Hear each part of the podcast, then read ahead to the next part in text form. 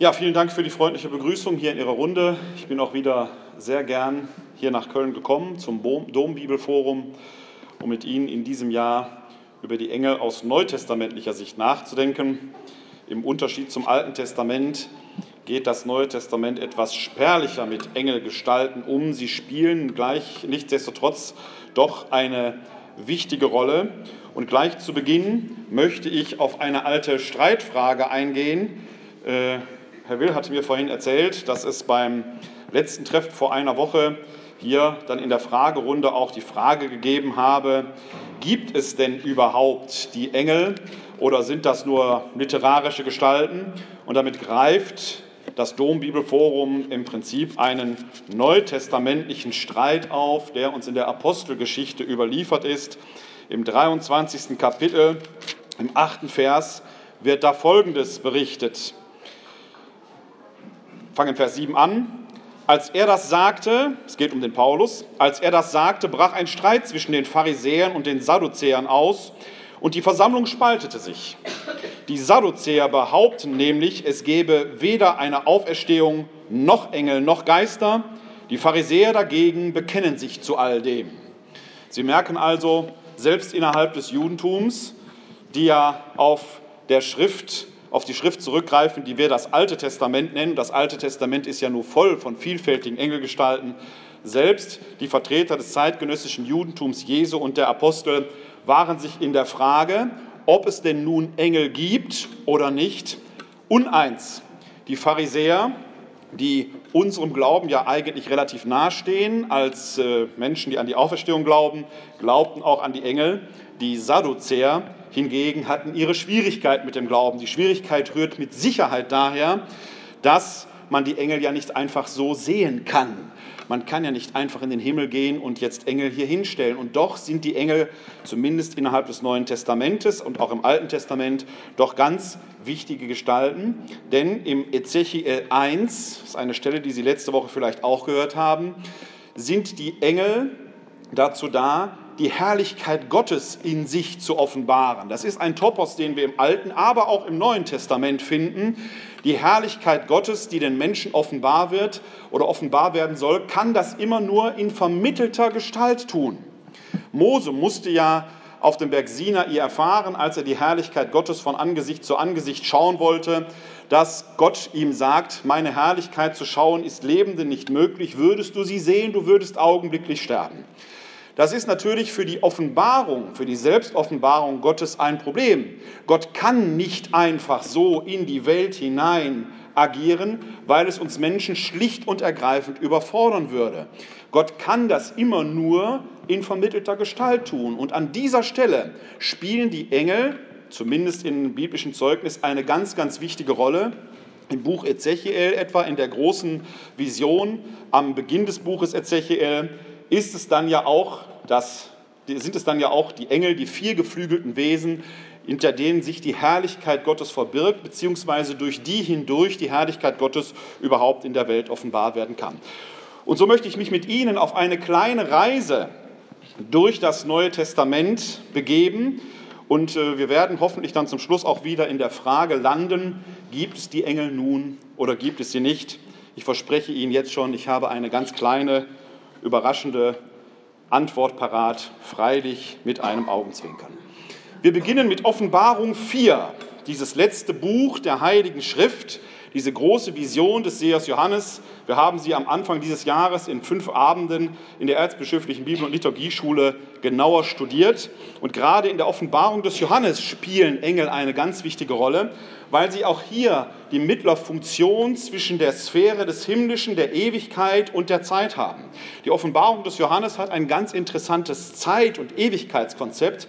Ewigkeit und Zeit stehen nicht einfach unverbunden gegenüber oder nebeneinander. Ewigkeit und Zeit sind aus engstem miteinander verbunden, gehen ineinander auf. Die Ewigkeit beinhaltet schon längst die gesamte Zeit, die in ihr zur Fülle kommt. Die Ewigkeit ist aber noch mehr. Die Ewigkeit, könnte man sagen, ist die Fülle aller potenziell möglichen Zeiten. Am Beginn des Buches der Offenbarung gibt es die große Thronsaalvision, die wir gleich hören werden. In dieser Thronsaalvision wird zum Schluss ein Buch eingeführt, das über und über beschrieben ist, das Buch mit sieben Siegeln. Ich habe das mal so gedeutet, dass dieses Buch mit sieben Siegeln alles beinhaltet. Alle möglichen Entscheidungen, alle möglichen Optionen, die diese Zeit parat hält, und zwar die vollzogenen wie die nicht vollzogenen. Das löst nämlich dann das Paradoxon, dass Gott ja eigentlich immer schon weiß, was geschehen wird, wir Menschen aber in uns frei sind. Das kann deshalb sein, weil Gott, der in der Ewigkeit wohnt und thront, als jemand, der die Fülle der Zeiten in Händen hält, alle potenziell möglichen Entscheidungen schon kennt. Hier auf der Erde in unserem Leben vollziehen wir aber immer nur eine. Und auch hier spielen Engel dann eine ganz wichtige Rolle, denn es sind Engel, die die Botschaft Gottes auf die Erde bringen. Gott verbirgt sich im Buch der Offenbarung anfänglich. Es heißt nur, der, der auf dem Thron sitzt, sprich, der Name Gott wird noch nichtmals erwähnt. Aber es sind dann Engel, die letzten Endes das Wirken Gottes auf die Erde tragen. Also wieder himmlische Wesen, die die Verbindung zwischen Himmel und Erde, Ewigkeit und Zeit herstellen. Ich trage einmal den Beginn dieser großen Thronsaalvision aus Offenbarung Kapitel 4 vor, und zwar in der Übersetzung der Einheitsübersetzung. Danach sah ich, eine Tür war geöffnet am Himmel, und die Stimme, die vorher zu mir gesprochen hatte und die wie eine Posaune klang, sagte, Komm herauf und ich werde dir zeigen, was dann geschehen muss. Sogleich wurde ich vom Geist ergriffen und ich sah, ein Thron stand im Himmel. Auf dem Thron saß einer, der wie ein Jaspis und ein Karneol aussah. Und über dem Thron wölbte sich ein Regenbogen, der wie ein Smaragd aussah. Und rings um den Thron standen 24 Throne und auf den Thronen saßen 24 Älteste in weißen Gewändern und mit goldenen Kränzen auf dem Haupt. Von dem Thron gingen Blitze, Stimmen und Donner aus und sieben lodernde Fackeln brannten vor dem Thron, das sind die sieben Geister Gottes. Und vor dem Thron war etwas wie ein gläsernes Meer gleich Kristall. Und in der Mitte, rings um den Thron, waren vier Lebewesen voller Augen vorn und hinten. Das erste Lebewesen glich einem Löwen, das zweite einem Stier, das dritte sah aus wie ein Mensch, das vierte glich einem fliegenden Adler. Und jedes der vier Lebewesen hatte sechs Flügel, außen und innen voller Augen. Sie ruhen nicht bei Tag und Nacht und rufen, Heilig, heilig, heilig ist der Herr, der Gott, der Herrscher über die ganze Schöpfung. Er war und er ist und er kommt. Und wenn die Lebewesen dem, der auf dem Thron sitzt und in alle Ewigkeit lebt, Herrlichkeit und Ehre und Dank erweisen, dann werfen sich die 24 Ältesten vor dem, der auf dem Thron sitzt, nieder und beten ihn an der in alle Ewigkeit lebt. Und sie legen ihre goldenen Kränze vor seinem Thron nieder und sprechen, würdig bist du, unser Herr und Gott, Herrlichkeit zu empfangen und Ehre und Macht, denn du bist es, der die Welt erschaffen hat, durch deinen Willen war sie und wurde sie erschaffen. Soweit Offenbarung 4. Wenn Sie jetzt ins Buch Ezechiel schauen, in das erste Kapitel, dann werden da genau diese vier Lebewesen schon eingeführt. Und im Buch Ezechiel dienen diese vier Lebewesen, um die Herrlichkeit Gottes zu offenbaren, gewissermaßen in verhüllter, für uns Menschen fasslicher Gestalt. Auch dieser Gedanke ist hier prägend. Was der Seher Johannes hier sieht, wahrnimmt, was der Seher Johannes hier beschreibt, ist nichts anderes als die Offenbarung, die Schau der Herrlichkeit Gottes, freilich in verhüllter, vermittelter Gestalt, denn der, der auf dem Thron sitzt, wird ja nur sehr schemenhaft beschrieben, fast schamhaft, weil man sich natürlich von Gott kein Bild machen darf.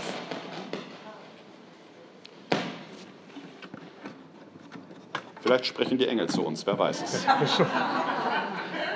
Sie haben ja auch gehört, wenn die Engel sprechen oder wenn Gott spricht, ist es alles andere als still. Im Buch Ezechiel ist von einem Wasserrauschen die Rede, hier von einem Donner. Welch Wunder! Die Stimme Gottes heißt auf Hebräisch ja Kol Yahweh und Kol Yahweh ist der Donnerhall, das ist der Donner Gottes. Ich persönlich bin da mal etwas skeptisch, wenn meine Kollegen sagen, man muss still werden, damit man Gott hört. Gott weiß sich schon mit entsprechender Lautstärke äh, auszudrücken und uns Menschen zur Ordnung zu rufen.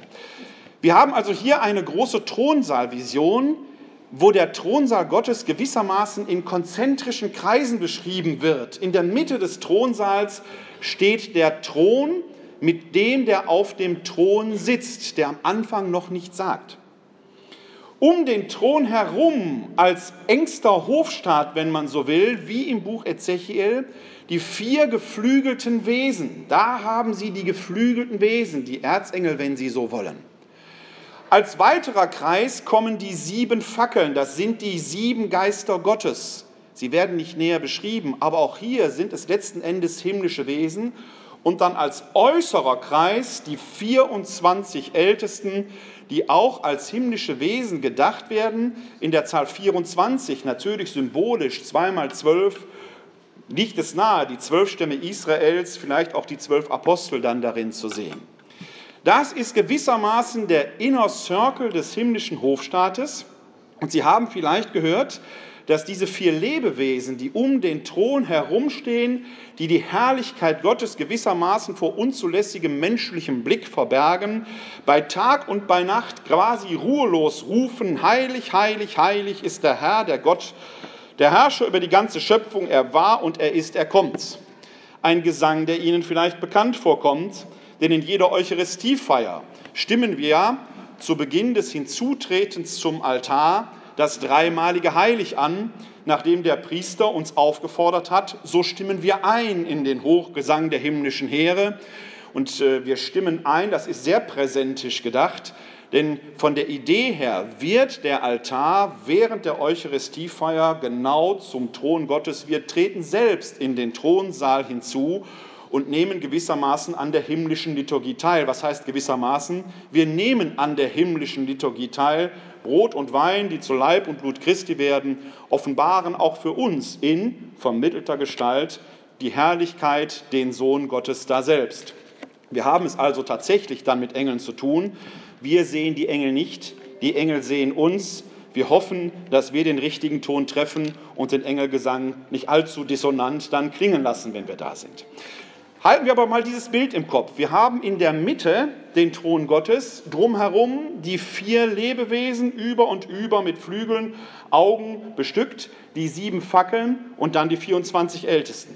Am Schluss des Buches der Offenbarung finden wir dann die große Vision vom himmlischen Jerusalem. Und auch da spielen Engel wieder eine ganz interessante Rolle.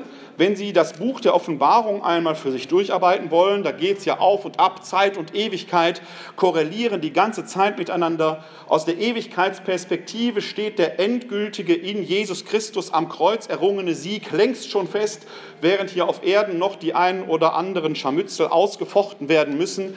Die große Vision des endgültigen Sieges aber mündet dann in die große Vision des neuen Himmels und der neuen Erde mit dem himmlischen Jerusalem. Und auch hier möchte ich ein paar Verse vortragen, denn auch da spielen Engel wieder eine wichtige Rolle. Und bitte noch einmal rekapitulieren Sie, wie dieser himmlische Thronsaal aussieht. In der Mitte der Thron, die vier Engel drumherum, die sieben Fackeln, die die sieben Geister Gottes sind, und dann als äußeren Kreis die 24 Ältesten. Ich beginne Offenbarung Kapitel 21, Vers 9, Einheitsübersetzung. Und es kam einer von den sieben Engeln, die die sieben Schalen mit den sieben letzten Plagen getragen hatten. Er sagte zu mir, komm, ich will dir die Braut zeigen, die Frau des Lammes. Da entrückte er mich in der Verzückung auf einen großen hohen Berg und zeigte mir die heilige Stadt Jerusalem, wie sie von Gott her aus dem Himmel herabkam, erfüllt von der Herrlichkeit Gottes. Sie glänzte wie ein kostbarer Edelstein, wie ein kristallklarer Jaspis. Die Stadt hatte eine große und hohe Mauer mit zwölf Toren und zwölf Engeln darauf. Auf die Tore sind Namen geschrieben, die Namen der zwölf Stämme der Söhne Israels. Im Osten hat die Stadt drei Tore und im Norden drei Tore und im Süden drei Tore und im Westen drei Tore. Die Mauer der Stadt hat zwölf Grundsteine, auf ihnen stehen die zwölf Namen der zwölf Apostel des Lammes. Und der Engel, der zu mir sprach, hatte einen goldenen Messstab, mit dem die Stadt, ihre Tore und ihre Mauer gemessen wurden. Die Stadt war viereckig angelegt und ebenso lang wie breit. Er maß die Stadt mit dem Messstab, ihre Länge, Breite und Höhe sind gleich 12.000 Stadien. Und er maß ihre Mauer. Sie ist 144 Ellen hoch nach Menschenmaß, das der Engel benutzt hatte. Ihre Mauer ist aus Jaspis gebaut und die Stadt ist aus reinem Gold wie aus reinem Glas. Die Grundsteine der Stadtmauer sind mit edlen Steinen aller Art geschmückt. Der erste Grundstein ist ein Jaspis, der zweite ein Saphir, der dritte ein Chalcedon, der vierte ein Smaragd, der fünfte ein Sardonyx, der sechste ein Sardion, der siebte ein Chrysolith, der achte ein Beryl, der neunte ein Topaz, der zehnte ein Chrysopras, der elfte ein Hyazinth, der zwölfte ein Amethyst. Die zwölf Tore sind zwölf Perlen. Jedes der Tore besteht aus einer einzigen Perle. Die Straße der Stadt ist aus reinem Gold wie aus klarem Glas. Einen Tempel sah ich nicht in der Stadt, denn der Herr, ihr Gott, der Herrscher über die ganze Schöpfung, ist ihr Tempel, er und das Lamm. Die Stadt braucht weder Sonne noch Mond, die ihr leuchten, denn die Herrlichkeit Gottes erleuchtet sie und ihre Leuchte ist das Lamm. Die Völker werden in diesem Licht einhergehen und die Könige der Erde werden ihre Pracht in die Stadt bringen. Ihre Tore werden den ganzen Tag nicht geschlossen, Nacht wird es dort nicht mehr geben und man wird die Pracht und die Kostbarkeiten der Völker in die Stadt bringen. Aber nichts Unreines wird hineinkommen, keiner, der Gräuel verübt und lügt, nur die, die im Lebensbuch des Lammes eingetragen sind, werden eingelassen. Und er zeigte mir einen Strom, das Wasser des Lebens, klar wie Kristall. Er geht vom Thron Gottes und des Lammes aus zwischen der Straße der Stadt und dem Strom hüben und drüben stehen Bäume des Lebens. Zwölfmal tragen sie Früchte, jeden Monat einmal. Und die Blätter der Bäume dienen zur Heilung der Völker. Es wird nichts mehr geben, was der Fluch Gottes trifft. Der Thron Gottes und des Lammes wird in der Stadt stehen und seine Knechte werden ihm dienen. Sie werden sein Angesicht schauen und sein Name ist auf ihre Stirn geschrieben. Es wird keine Nacht mehr geben und sie brauchen weder das Licht einer Lampe noch das Licht der Sonne, denn der Herr, ihr Gott, wird über ihnen leuchten und sie herrsch, werden herrschen in alle Ewigkeit. Eine großartige, grandiose Vision dessen, was uns blüht, wenn wir vor unseren Gott treten werden, wenn wir einziehen werden in diese heilige Stadt Jerusalem, die weder Nacht noch Tag kennt, weil wir in der Ewigkeit sind, diesem puren, reinen Jetzt.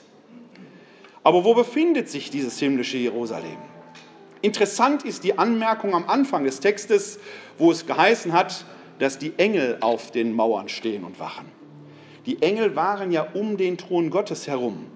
Wenn wir in das himmlische Jerusalem einziehen, treten wir in den innersten Kreis hinein, unmittelbar vor Gott. Wir werden gewissermaßen in Anführungsstrichen die Engel hinter uns lassen. Das ist ein zweiter Topos, ein zweites Kapitel, wenn wir im Neuen Testament nach den Engeln schauen. Da gibt es dann einen bemerkenswerten Hinweis im ersten Brief des Apostels Paulus an die Korinther. Da heißt es im Kapitel 6, Vers 3 folgendermaßen. Wisst ihr nicht, dass wir über Engel richten werden? Also Recht über als erst Recht über Alltägliches. Wir Menschen werden dereinst nach Paulus, zumindest in der Rhetorik, die er im ersten Korintherbrief entfaltet, über die Engel herrschen. Die Engel sind gewissermaßen dienstbare Geister Gottes, die uns Menschen zu Dienst gestellt sind. Wir sind hier noch nicht bei dem Aspekt des Schutzengels, wie man ihn im Alten Testament etwa aus dem Buch Tobit kennt. Aber es ist schon eine interessante Konnotation, die hier eingetragen wird, die Engel sind keine himmlischen Herrscher, die über das Schicksal der Menschen bestimmen würden. Nein, es sind dienstbare Wesen, die im Dienst Gottes und der Menschen stehen. Die Würde, die der Apostel Paulus hier den Menschen beimisst, ist schon etwas ganz Besonderes, wenn wir der einst über die Engel richten werden. Man kann schon dann die Frage stellen, wenn ich zum Beispiel auf meine Kinder schaue, wo ist der Schutzengel denn da gewesen? Hat er etwa geschlafen? Wäre so eine Frage, die der Apostel Paulus dann an dieser Stelle vielleicht stellen würde. Interessant ist also der Gedanke, den Paulus hier entfaltet, die Engel als dienstbare Geister, nicht nur im Dienst der Menschen, sondern auch die Würde des Menschen, die die Engel bei weitem überschreitet. So finden wir denn auch, besonders in der Apostelgeschichte, dann auch das Wirken der Engel, das dem Menschen, insbesondere dem Aposteln dient, etwa in der Apostelgeschichte Kapitel 12, die Verse 6 bis 19, wo es um die Befreiung des Petrus geht, äh, geht, die auf eine wunderbare Weise sich ereignet. Ich trage den Text auch hier wieder in der Einheitsübersetzung vor. In der Nacht, Ehe Herodes ihn vorführen lassen wollte, schlief Petrus mit zwei Ketten gefesselt zwischen zwei Soldaten. Vor der Tür aber bewachten Posten den Kerker. Plötzlich trat ein Engel des Herrn ein und ein helles Licht strahlte in den Raum. Er stieß Petrus in die Seite, weckte ihn und sagte, schnell, steh auf. Da fielen die Ketten von seinen Händen. Der Engel aber sagte zu ihm, gürte dich nicht, gürte dich und zieh deine Sandalen an. Er tat es. Und der Engel sagte zu ihm, wirf deinen Mantel um und folge mir. Dann ging er hinaus und Petrus folgte ihm, ohne zu wissen, dass es Wirklichkeit war, was durch den Engel geschah. Es kam ihm vor, als habe er eine Vision.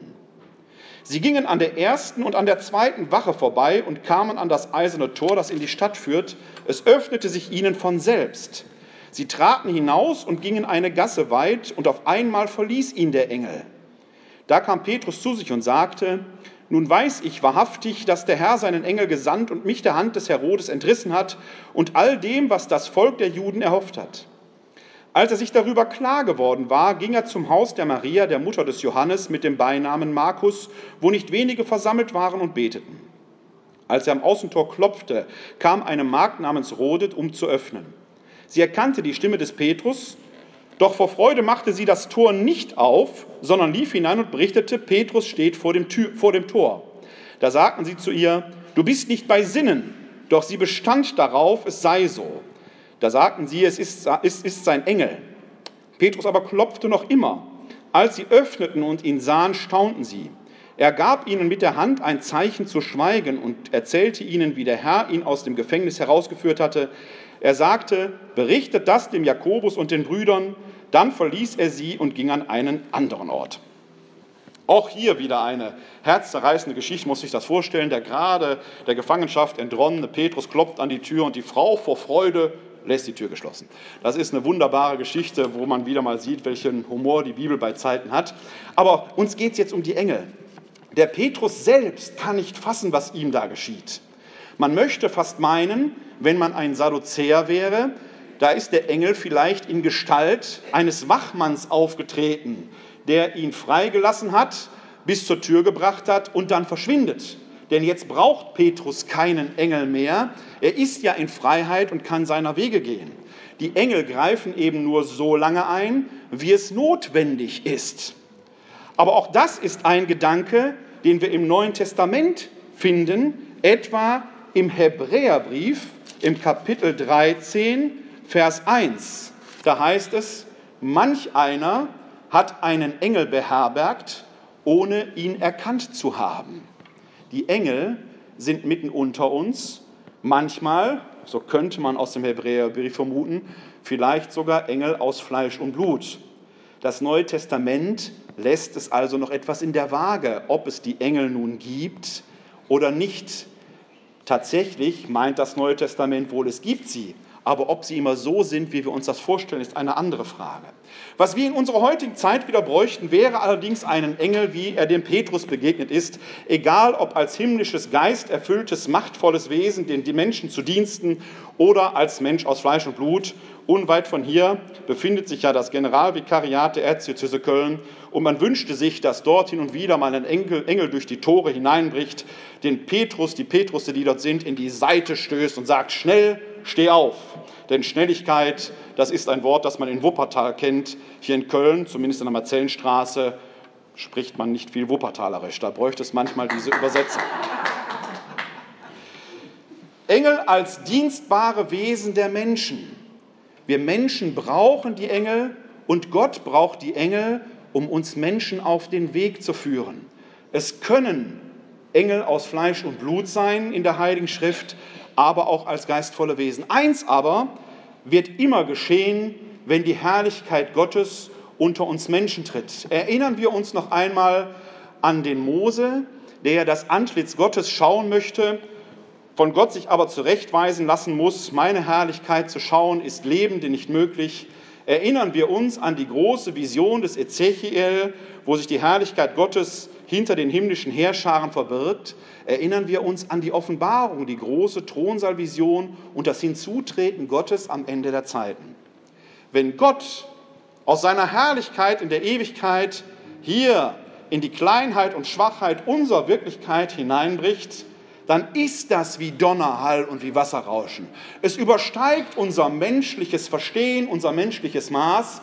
Wenn Gott sich unserer bemächtigt, dann gerät unsere Welt aus den Fugen. Allzu viele reden davon, sie hätten Gott gehört, sie wären berufen. Wenn sie berufen wären und Gott gehört hätten, sie würden erschaudert sein und erschrocken sein.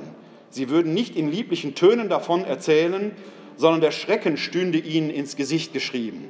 So wie der Maria, als der Engel Gabriel zu ihr kommt, als Bote Gottes, um ihr die Geburt des Gottessohnes zu verheißen. Eine Geschichte, die Sie kennen, deshalb brauche ich nur einen Teil dieser Geschichte vorzulesen. Der Engel trat bei ihr ein und sagte, sei gegrüßt, du Begnadete, der Herr ist mit dir. Sie erschrak über die Anrede und überlegte, was dieser Gruß zu bedeuten habe. Da sagte der Engel zu ihr, Fürchte dich nicht, Maria, denn du hast bei Gott Gnade gefunden.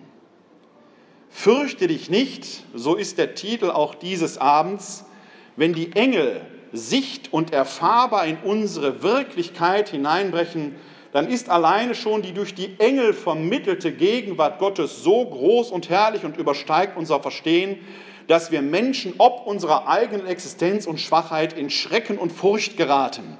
Deshalb muss der Engel uns, hier speziell die Maria, erstmal beruhigen.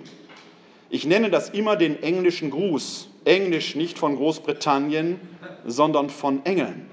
Der englische Gruß, fürchte dich nicht, beruhigt den Menschen, lässt ihn erst zu sich kommen, dass er sich dieser, wenn auch vermittelt, doch immer noch übergroßen Gegenwart Gottes vergegenwärtigen kann, sich der vergewissern kann.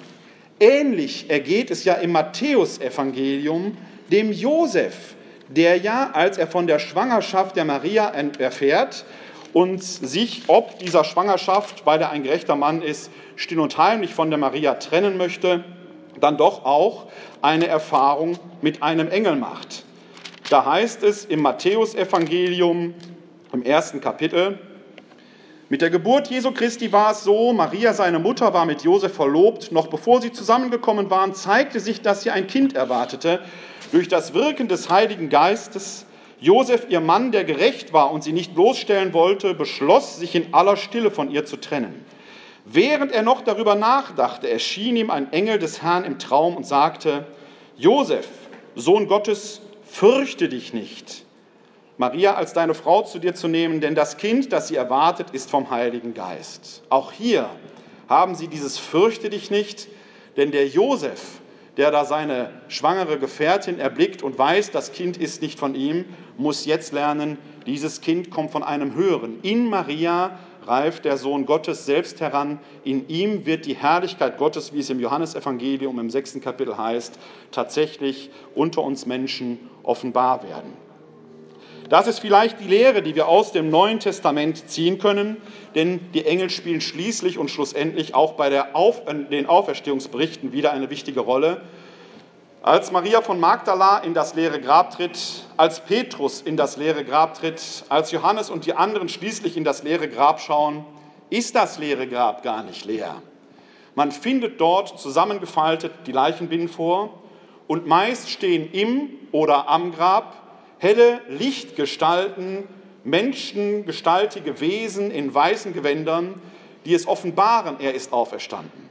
Das muss man den Menschen schon sagen. So ein leeres Grab sagt nämlich nichts.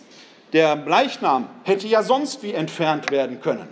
Es bedarf schon des Zeugnisses der Engel, dieser himmlischen Wesen, dieser Grenzgänger zwischen Himmel und Erde, dieser Menschendiener, die uns auf die Sprünge helfen, dieser Wegweiser Gottes, die im Neuen Testament die Aufgabe haben, uns auf die richtige Spur zu helfen. Ja, es bedarf dieser englischen Botschaft, er ist auferstanden. Wir Menschen würden sonst tatsächlich nur ein leeres Grab sehen. In Furcht, Schrecken und Trauer geraten, verstehen tun wir erst, wenn die Engel uns die Welt erklären. Nun zur abschließenden Frage. Gibt es die Engel oder gibt es sie nicht? Ich muss gestehen, gesehen habe ich noch keinen. Nicht ganz stimmt das. Ein alter jüdischer Witz führte mich auf die Spur. Ein Rabbi sagt zum anderen, meine Frau ist ein Engel. Antwortet der andere, meine ist auch kein Mensch. Seit diesem Tag weiß ich, wenn ich morgens die Augen aufmache und neben mich schaue, da liegt er, der Engel. Vielen Dank.